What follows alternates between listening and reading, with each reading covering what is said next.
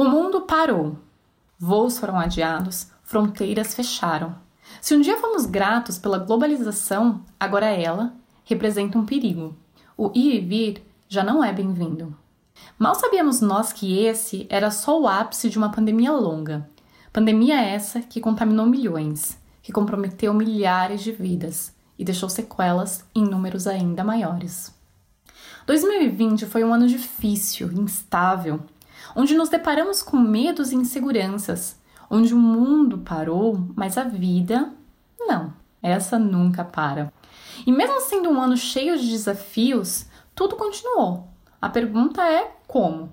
Como ficaram os planos, os objetivos que tínhamos para 2020? Falando principalmente desse nosso microcosmo viajante, imigrante. Como foi enfrentar 2020 longe de casa, em meio a uma pandemia mundial?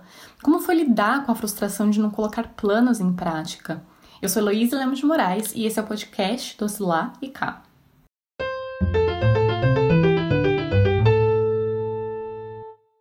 Olá, olá, olá! Sejam muito bem-vindos a mais um episódio. Olha, eu sei que ninguém mais tem cabeça para ouvir falar desse tema. Afinal, o Covid-19 foi pauta diária em jornais ao redor do mundo. Notícias essas que nos tiraram da zona de conforto, foi gatilho para muita crise de ansiedade e que principalmente foi motivo de luto. Mas calma, não desliga, Afinal, você sabe que aqui no Doce Laica nós temos um jeitinho especial de abordar cada tema. E claro, se o nosso intuito é falar e apresentar a realidade, esse não poderia ficar de fora. 2020 não foi um ano de realizações. E sinceramente, eu acho que quem romantiza tudo isso que aconteceu não assistiu notícias suficiente. Para mim, pessoalmente, esse foi um ano de muita resiliência emocional de lidar com N sentimentos estranhos e ter que respirar, inspirar para não pirar.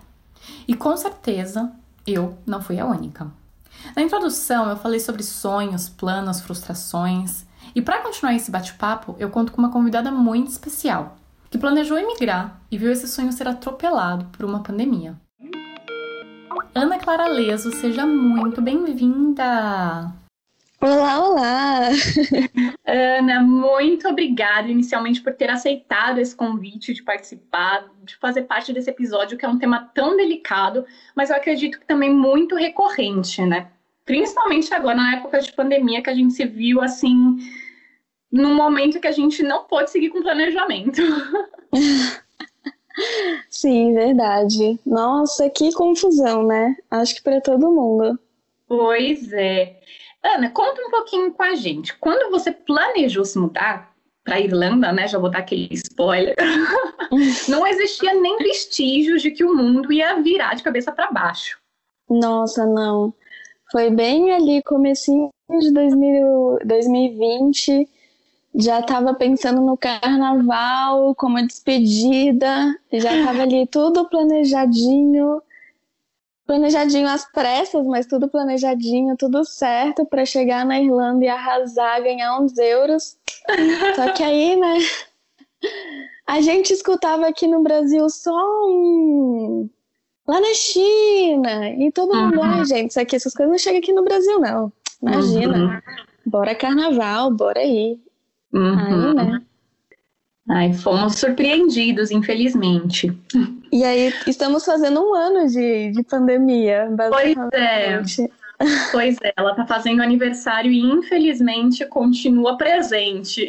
Pois é. Ana, conta pra gente, como surgiu essa ideia, essa vontade de ir para Irlanda? Vamos começar a história então lá do comecinho. Bom, então o meu irmão, ele chama Felipe, ele foi com a namorada há cinco, uns cinco anos atrás, mais ou menos, acho que daqui a pouco fecha uns seis, para a Irlanda. Eles foram estudar inglês em Dublin, como uhum. muitos brasileiros fazem isso. E aí eles gostaram, foram ficando, foram ficando.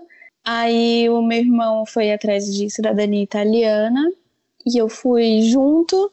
Então a gente conseguiu tirar a cidadania italiana, isso foi em, em 2017, 2018 por aí. E aí ele casou com a namorada dele, aí os dois ficaram lá na Irlanda. E aí ele sempre me chamou para ir morar lá, só que eu tava fazendo faculdade. Uhum. E, a, E aí, finalzinho de 2019, eu me formei lindamente, fui aprovada no TCC, foi tudo lindo. E aí eu acabou o contrato de estágio, acabou a faculdade, desempregada, bateu a realidade na cara e eu falei, meu Deus, e agora? Livre, leve e solta, né? E com uma cidadania italiana nas mãos. Que pois é. já, já, traz com ela muitas vantagens, né? Muitas, pra, pra muitas. Nossa, assim, quem puder fazer, todos façam. Eu sei que não é para todo mundo, mas quem puder, vale muito a pena. E aí, numa conversa assim, em janeiro, de 2020 com meu irmão.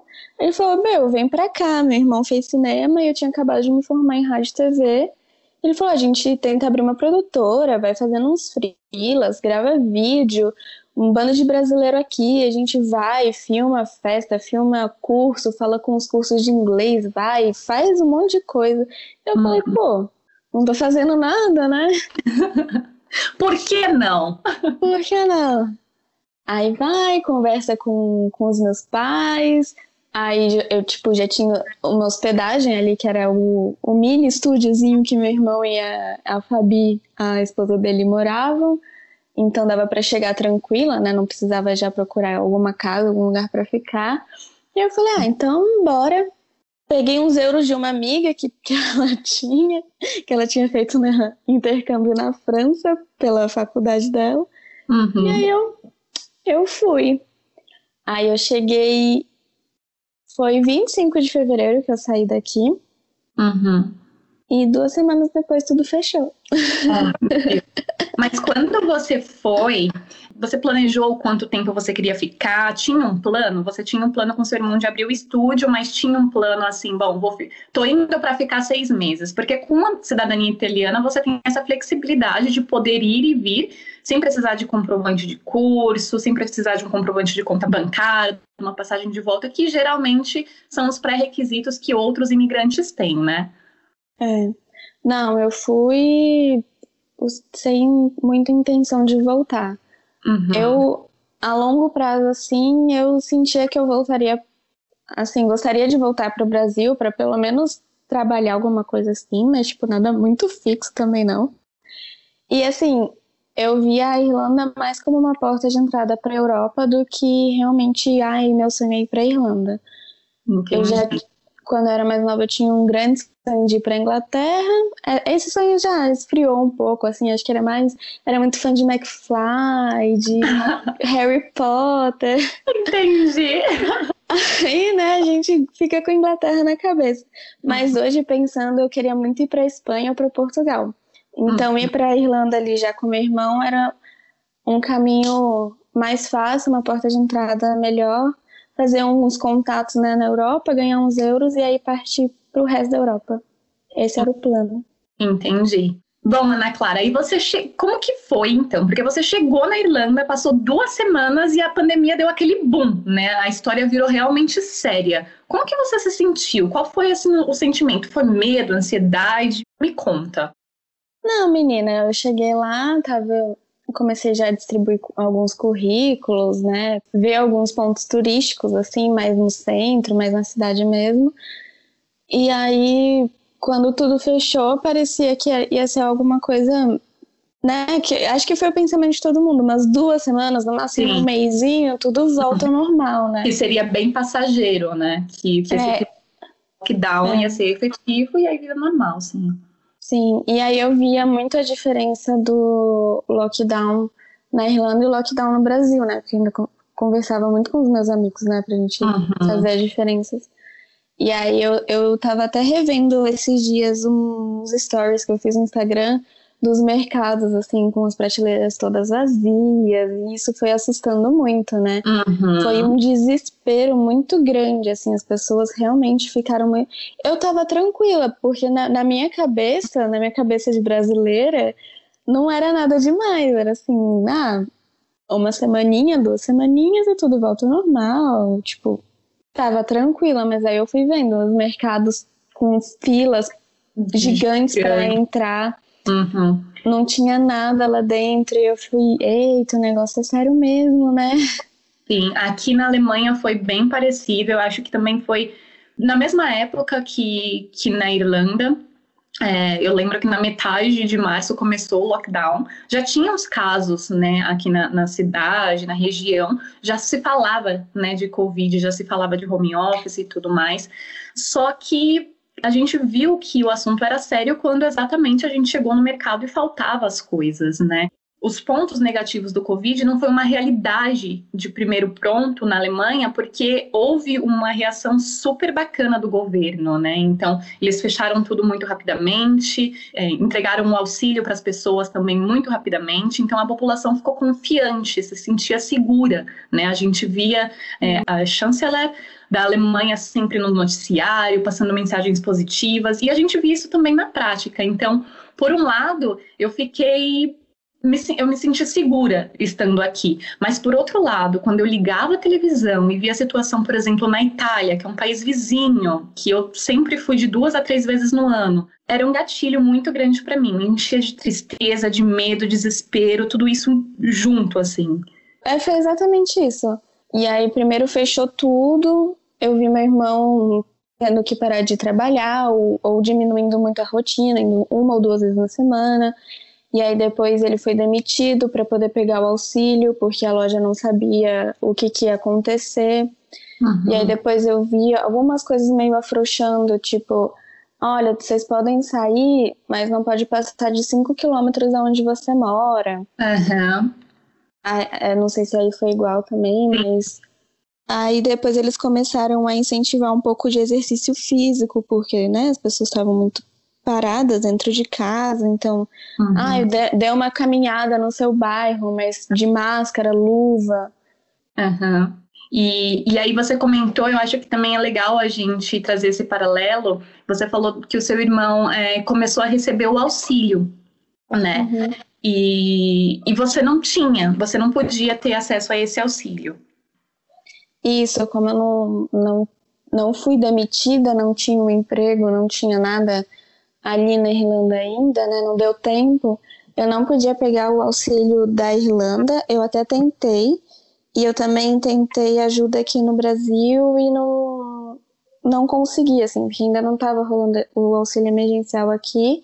Uhum. E mesmo assim, o dinheiro daqui transformando em euro não, não ia fazer muita diferença, assim. Foi o no, momento. No momento, é. É, foi um momento que a conversão ficou discrepante, né? É, então. Ai, não fazia muito, muito sentido, assim. Bom, eu acho interessante a gente falar também que cada país teve um approach muito diferente com relação ao auxílio, né? Principalmente para os imigrantes. Então, assim, na minha opinião ou na minha realidade, eu não precisei em momento nenhum do auxílio, porque desde o início eu tive a oportunidade de trabalhar em home office. Mas para explicar rapidinho aqui como que aconteceu na Alemanha, eles entraram, né? Então o governo começou com um auxílio exatamente para evitar o desemprego, ou seja, para essas áreas que foram diretamente afetadas, como turismo, restaurantes, companhias aéreas, o governo pagava, se eu não me engano, 70% do salário, tirando assim esse custo das empresas e evitando, né, o desemprego ou a falência. Eu não sei como que funcionou aqui para os imigrantes. Mas eu parto da premissa de que não houve uma diferenciação. Afinal, se a pessoa já está empregada aqui, pagando os impostos aqui, acredito eu que ela automaticamente recebeu o auxílio. Mas, como eu disse, cada país tem aí, teve a sua forma de, de encarar tudo isso. Eu sei que eu tenho fontes muito confiáveis no mundo afora, que na Irlanda foi exatamente assim. Nossa, assim, eu fiquei encantada, assim, com com toda a política e organização que eles tiveram quanto a isso. Você via todo mundo realmente recebendo auxílio. O meu irmão já faz um ano, ele, ele continua recebendo auxílio. Ele e a, uhum. a esposa, os dois estão recebendo auxílio e assim, não estão passando aperto, sabe? Tá, dá, é um auxílio que dá para viver, sabe? Sim. No, diferente daqui, assim, que não é todo mundo que conseguiu pegar, o ah. auxílio não ajuda em quase nada, porque 600 reais você vai numa ida no mercado e já gastou 200 só para comprar um pão e um leite e um ah. arrozinho, assim. Sim. Aí você vê essa diferença brutal que, poxa, deixa muito chateado. Tem toda uma diferença da política, do tamanho do país e etc. mas mesmo assim a organização dava para ser bem melhor aqui e pode usar lá como exemplo com certeza. Sim, e aí a gente tem acesso a esses dois mundos e dá muita tristeza mesmo, né? Eu me lembro que inicialmente eu fiquei muito chateada com tudo que estava acontecendo na Itália, e aí logo depois os números no Brasil começaram a aumentar. E aí me bateu outro desespero, porque eu moro aqui, tenho o privilégio, né, de me sentir segura, só que todas as pessoas que eu amo estão no Brasil, né? Sim. Então a gente fica se perguntando, poxa, dava para ser diferente, né? E, é, então. E eu me lembro que no início, no caldeirão do Hulk, ele explicou como que foi, como que aconteceu aqui na Alemanha, né? Então, assim, a pessoa dava entrada no auxílio, dois dias depois já tinha o dinheiro lá. Então, assim, foi realmente muito rápido, né? Foi, foi um grande exemplo aí. Essa primeira onda foi. Essa primeira onda do Covid foi. Nossa, a Alemanha reagiu super bem. Para mim, realmente não tem palavras. Fiquei muito contente de estar aqui. Sim essa distância, né, de estar tá aí com todo, todos esses benefícios por causa do país, e aí se olhar aqui no Brasil, e aí, tipo, era, parecia que tava meio atrasado, e as pessoas realmente não estavam acreditando que o negócio era sério mesmo, né? Uhum. E aí, por exemplo, eu xingando os meus pais pelo WhatsApp porque eles estavam saindo, assim, tipo, foram viajar, dar um rolezinho, sabe? Porque uhum. acho que foi tipo, aniversário de casamento ou de namoro deles, alguma coisa assim, e eles foram num hotel, alguma coisa assim, eu não lembro mais uhum. direito.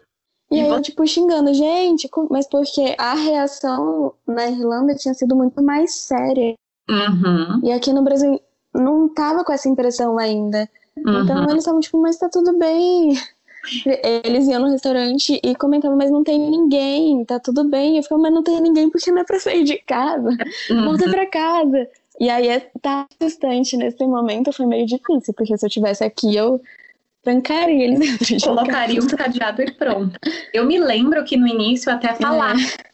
Imagina, o Brasil é um país tropical, não vai acontecer isso, né? Aí na Europa tá inverno, é... porque é frio aqui. Aí na Europa é inverno, por isso que, que tá lastrando o vírus.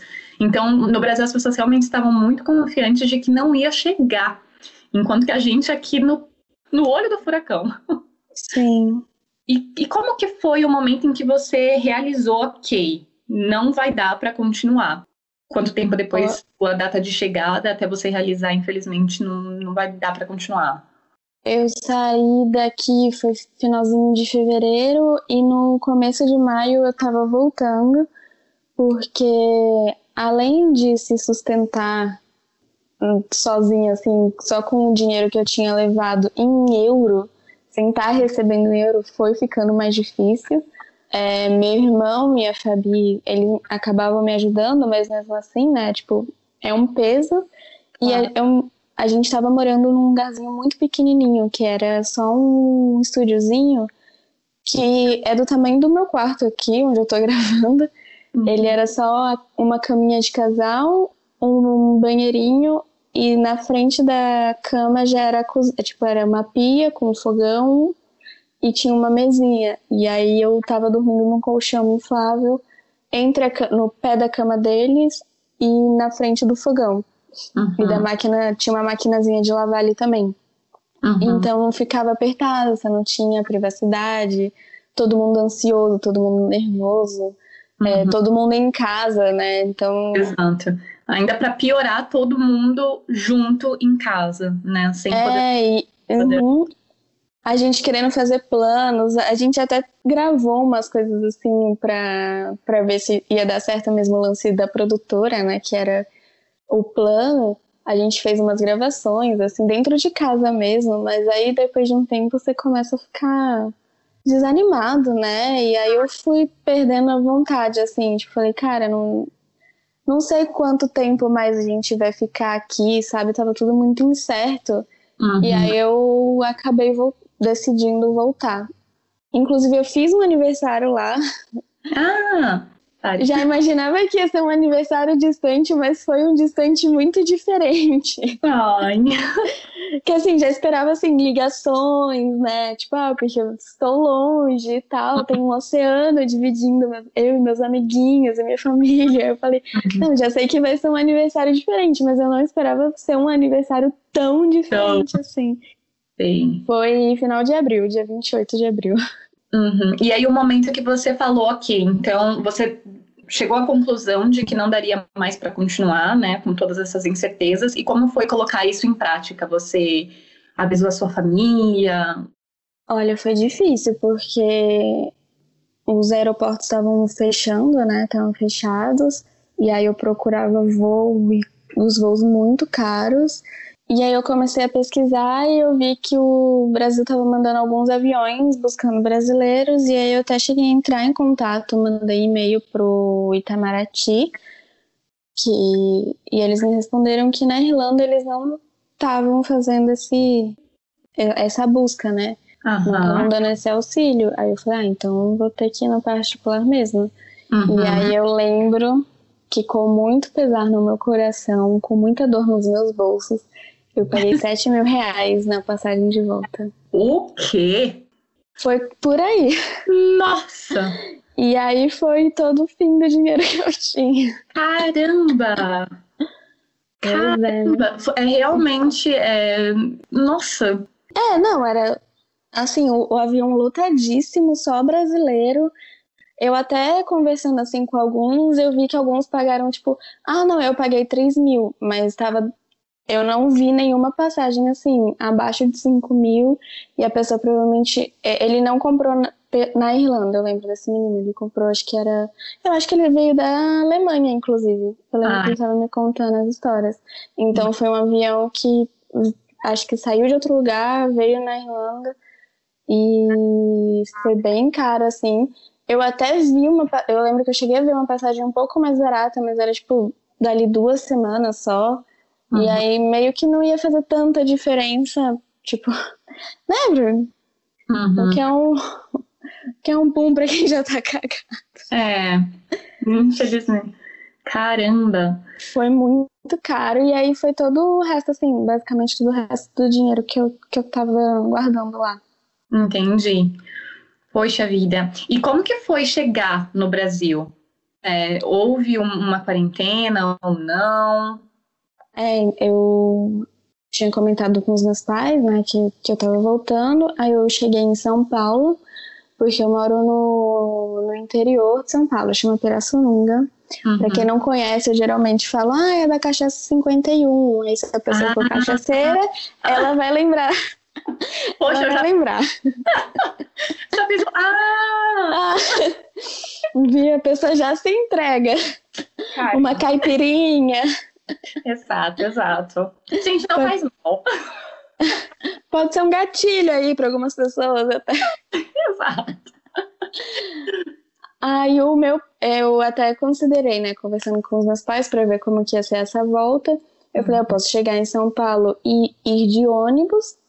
Alguém podia me buscar ou ver alguma outra alternativa. E aí a gente achou que podia ser um risco tanto para as pessoas que estariam no ônibus Uhum. Porque, né, estaria chegando de um avião, de uma viagem internacional, passando pelo aeroporto. E uma viagem então, super longa, né? É, então, então podia. O risco de contaminação era meio alto, né? Uhum. E aí eu cheguei no aeroporto aqui, no, aqui em São Paulo, em Guarulhos, e eu fiquei bem assustada porque não tinha nada. Eu, na verdade, eu parei na Holanda, né? Teve um, teve uma escala na, na Holanda. E a única coisa que eu vi eles lá, o, o aeroporto estava bem, bem, bem vazio. E eu vi em algumas pessoas eles medindo temperatura, mas em mim mesma ninguém mediu nada, não. Entendi. E aí aqui no Brasil, quando eu cheguei, também não vi ninguém medindo temperatura. Não tinha, tipo, na hora de o meu avião era o único avião que tinha acabado de chegar, não tinha nenhum outro avião no aeroporto e eles colocaram todas as malas numa mesma esteira, então rolou mais uma aglomeração ali porque o avião estava lotado. Uhum. Então eu já, eu já comecei a ficar bem nervosa porque tava tava no pico do pico do nervoso ali, do, né? Logo em maio. Tava, Uhum. tudo, tava tudo muito tava Covid, tenso. Covid, Covid. É, tava tudo muito tenso. E aí eu fui ficando bem assustada, assim. E aí, no fim, o meu pai acabou vindo me buscar. E aí eu, a gente tomou todo cuidado. Tipo, ele não encostou em nenhuma mala minha, a gente não se encostou. A gente Uhum. veio com o vidro abaixado, eu vim no banco de trás, ele no banco da frente. A, gen- a gente fez uma parada ali pra tomar um café e ele desceu, comprou o café e me deu. Tipo, a gente tava com todos os cuidados. E aí, Uhum. quando eu cheguei em casa, eu me tranquei no quarto. Minha mãe trazia comida pra mim. Eu não encostava em nada. Você fez a quarentena aí Aí eu direito. fiquei duas, duas semanas, é. Uhum. E E não senti nada, graças a Deus, é. Que bom, que bom. E, e como que foi voltar no, no sentido emocional, né? Porque você foi, querendo ou não, se preparou emocionalmente para passar bastante tempo, né? Sem uma previsão de volta. E aí, infelizmente, você teve que voltar antes, né? Isso te fez mal de alguma forma? Como que você encarou tudo isso? De primeira, assim, foi um mini alívio no sentido mais assim, a privacidade e tô com os meus pais, assim, aquela mimada, sabe? Mas passou dois dias ali, eu já tava, meu Deus, eu voltei pro Brasil, eu tava, tava com todos os meus planos já feitos, eu tava na Europa, sabe? Recém-formada na Europa, tava. Esse, esse ano é meu, sabe? E aí eu voltei, tipo, antes eu ia, eu morava sozinha em São Paulo, né? Eu, na verdade, dividi apartamento com uma amiga em São Paulo. Então era- já era outra vida, já tinha dado um passo assim, já, tá, já tinha saído de fora da casa dos meus pais, e dali eu tava dando mais um passo que era sair do Brasil. E aí Você- eu acabei voltando pra casa né? dos meus pais no interior de São Paulo. Aí Uhum. quando, quando essa realidade bateu assim, eu fiquei, meu Deus, fiquei nervosa, fiquei ansiosa, fiquei bem triste, bem desmotivada. Uhum.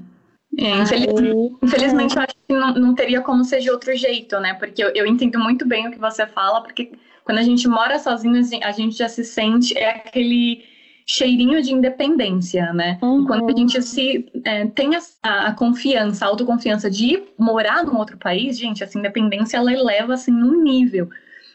E aí, É, então.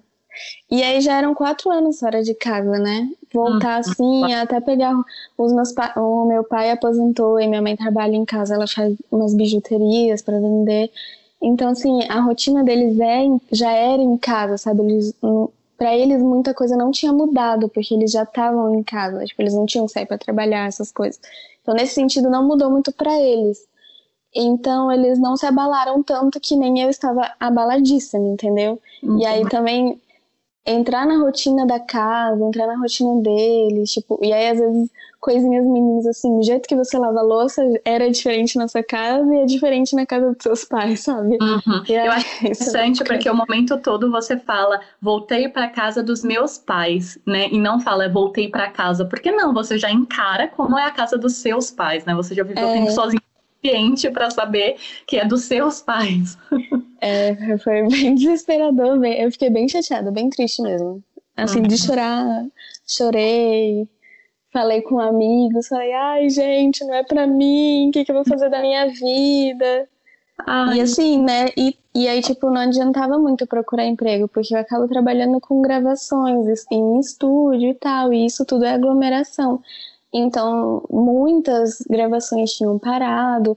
E aí, quando eu vi novela da Globo reprisando no horário nobre, eu fiquei, meu Deus, o negócio tá sério mesmo. é E aí eu verdade. falei, é, e aí eu falei, pronto, vou seguir desempregada ou trabalhar. Aí eu falei, vou trabalhar num bar, porque daí garçonete eu consigo me virar. Tava tudo fechado, aí eu falei, vou trabalhar no mercado. Tipo, ah, a gente não tá. A gente não tá aceitando ninguém, sabe? Eu, eu fui para essas alternativas. Até no McDonald's eu tentei trabalhar, porque, Uhum. gente, inclusive não tinha McDonald's no, em Pirassununga até 2019. Agora tem. Agora tem, foi uma evolução. E aí a falei, cidade bom, pode ser, pode ser uma oportunidade de emprego, mas não, também não, ah, sabe? Alô, investidores. Eu entendi, e porque assim, você chegou aqui na Europa, tava essa crise, né? Tava todo mundo então fechando, e quando você chegou no Brasil, essa crise tava começando, digamos assim, uhum. ou também no pico, né? Do, dessa questão do desemprego, dessa questão das empresas não contratarem. Ai, Ana Clara, que desespero. Pois é. E aí eu falei, pronto, assim, Aí eu até considerei, nossa, não fazer nada no Brasil era melhor eu ter ficado na Europa, mas assim, a situação também não estava tão boa, tava acho que também um pouco do de saudade também, não sei. Eu tava muito, eu fiquei muito perdida, muito perdida, sem uhum. saber o que fazer da vida, assim, tipo, foi a real de que a gente não controla nada, né? Sim. A gente não consegue controlar nada. Não adianta você fazer 10.500 planos, porque se não for para ser, não vai ser. Se for para ter uma pandemia mundial, vai ter e não vai hum. ser só porque eu sou Ana Clara, especial, linda e maravilhosa, que não. Você... É, infelizmente, a gente se deparou de que a vida é muito orgânica e acontece coisas é. que não estão no, no, nosso controle, né? Uhum. De pensar, poxa, mas eu tinha planejado tudo, eu já tava lá. Uai, filha, eu também tinha tudo planejado. Uhum. Acabou para todo mundo. Uhum, infelizmente. E que dica que você daria para essa Ana Clara de 2020? Claro que na sua situação não tinha como prever que a, que a pandemia ia tomar essas proporções, mas que dica você daria para os nossos ouvintes que, por exemplo, agora estão, se, estão planejando se mudar, mesmo nesse cenário incerto? Aí eu iria com uma garantia um pouco maior por exemplo, para quem não tem a cidadania e tem que tipo, provar algum curso, provar algum emprego, realmente eu acho que isso dá uma garantia maior, assim. Eu fui com a mão no bolso mesmo, assim, não tinha nada. Então eu cheguei lá sem emprego e consegui sem emprego. Então eu acho que para quem for também, e quem tiver cidadania, né, e tiver essa oportunidade de ir, vai já com alguma coisa ali que você possa se segurar. Com um plano B, né? É um plano B. É, isso eu acho muito importante. Eu fui muito fui muito no impulso, assim, na empolgação, e quando eu vi eu não tinha nada, sabe? Uhum. É, também não tinha como você imaginar, porque foi, foi você chegar lá que as coisas tomaram essas proporções. Eu acho que isso é muito importante, né? A pessoa tentar se informar como que tá no país, uhum. né? Porque, por exemplo, aqui na Alemanha, infelizmente, a gente teve essa segunda onda em outubro e as coisas continuam muito mal, né? É, desde novembro nós estamos em um lockdown, é, nível 5, que se diz, então tá tudo fechado, só tem aberto supermercado, açougue e farmácias, tá tudo fechado. É, então, assim, não é um momento, infelizmente, de, de vir para cá, porque infelizmente não vai ter, não vai ter como você encontrar um emprego, na verdade não vai ter nem como você conseguir entrar no hotel, né? As aulas são só online e por aí vai. Eu acho que a pessoa aproveitaria também de uma outra forma, né? Uhum. Aproveitaria casa, querendo ou não. Então, infelizmente, aqui na Europa continua esse cenário muito incerto, não só aqui, na França também, na Europa como um todo, né? Porque a gente via na vacina a luz no fim do túnel, só que infelizmente é, não tem vacina para todo mundo. São países que a pessoa não tem, que as, pessoas não têm essa cultura da vacina como temos no Brasil. Então, por exemplo, eu tinha visto no final de janeiro uma entrevista e na França apenas 37% da população quer se vacinar. Então, assim, Nossa.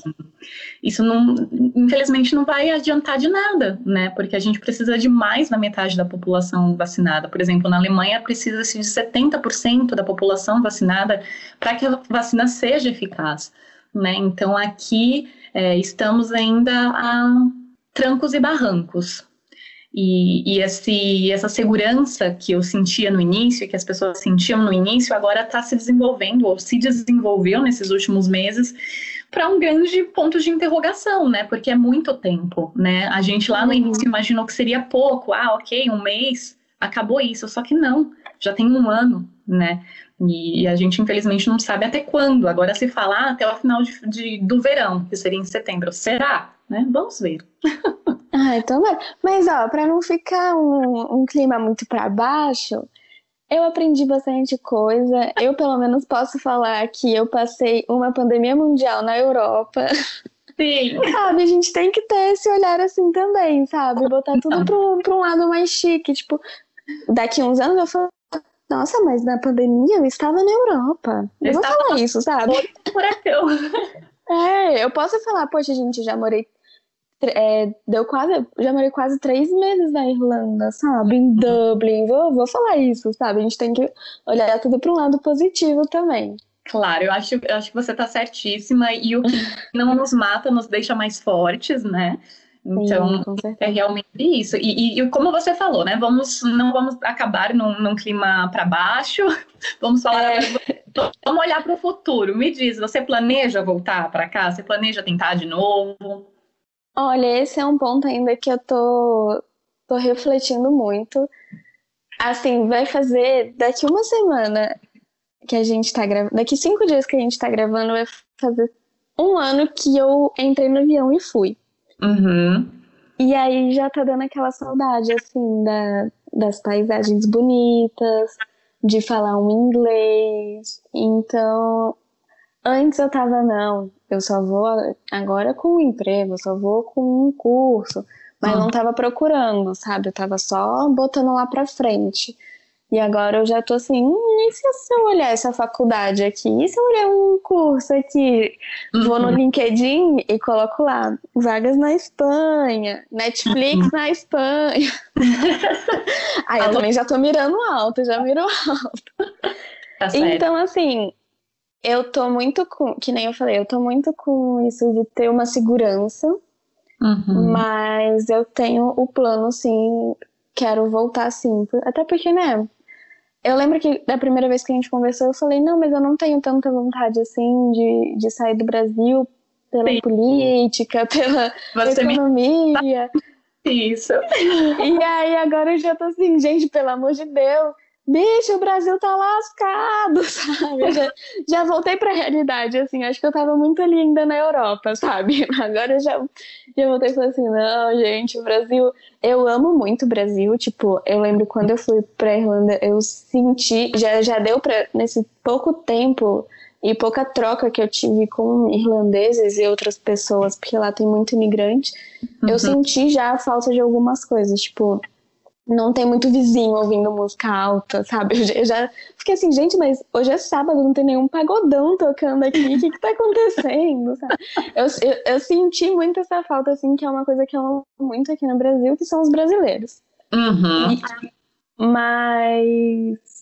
Quando Mais do que pensar é, e planejar uma coisa, assim, de, do que você quer na vida, sabe? E melhor, melhorias e para emprego também, assim, experiências e tudo mais, eu com certeza volto a colocar a Europa nos meus planos. Uhum. Talvez daqui esperar realmente tudo tá mais certo, que por favor, né, vai, algum dia vai, vai estar. Uhum. E aí eu já tô considerando assim, tipo, por exemplo, se eu quiser ir para Espanha, voltar umas aulas de espanhol ali, sabe? Já começar a dar uma preparada, que eu também não preciso esperar para ir começar a planejar. Uhum. Eu tô, já estou começando a planejar a me planejar, sabe? Ah, nesse que passo. Fico muito Quem sabe não uma Alemanha é? a gente vira vizinhas. Pois é, eu ia amar. Esse, esse lugar tá precisando de brasileiros, principalmente aqui perto de mim. Ah, então, então pode ser. E eu só queria te dizer uma coisinha: o bichinho da, da imigração, de, de decisões de morar fora, etc., já te picou. Não tem mais volta. Eu sinto lhe informar. Ah, é verdade, né? Eu acho que é muito, que vai ser muito difícil você se livrar dele. É. Vamos então aguardar dias melhores, que eu tenho certeza que eles virão. Virão, já estão vindo. Sinto, sinto um cheirinho já. e agora, cheia de saudade.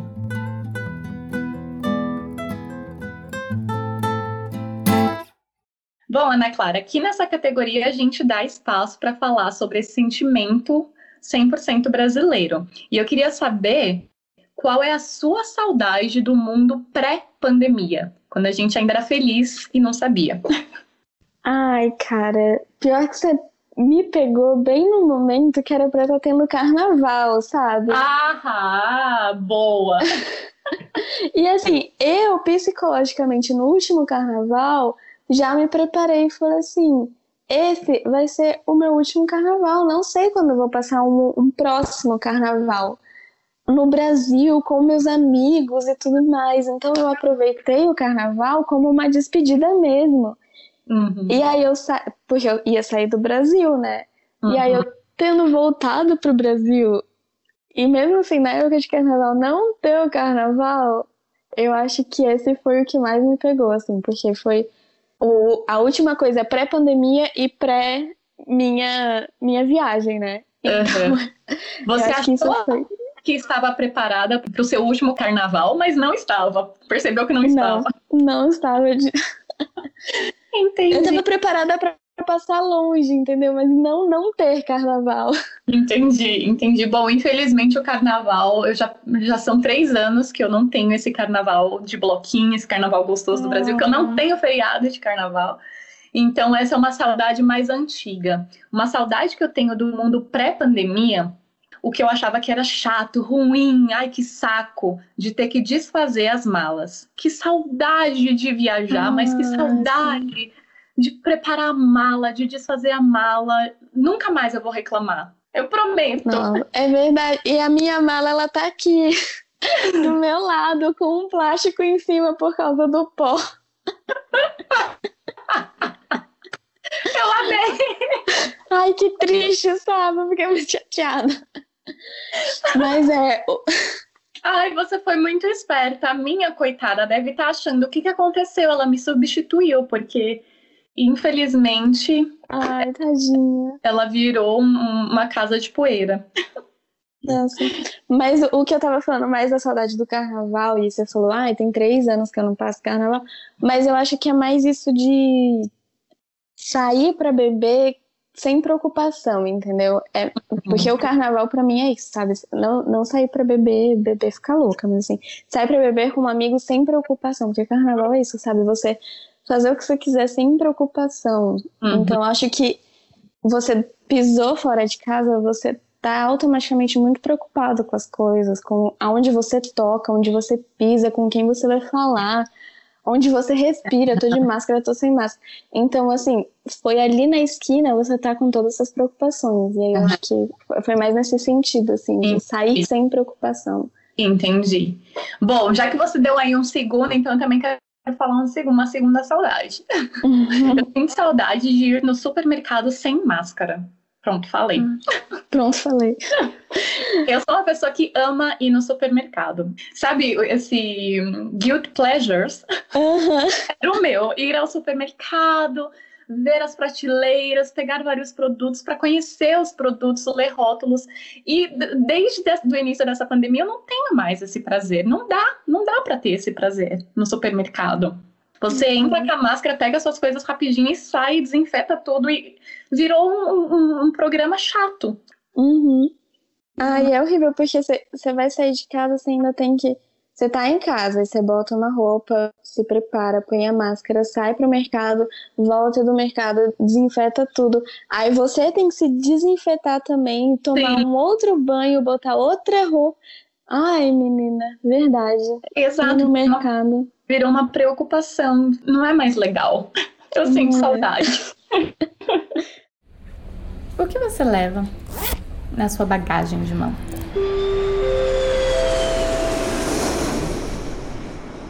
Bom, Ana Clara, nessa categoria a gente dá uma dica, algo que você esteja ouvindo, que esteja gostando, um filme, uma série, um livro, não precisa ser necessariamente relacionado ao tema. O que, que você leva na sua bagagem de mão?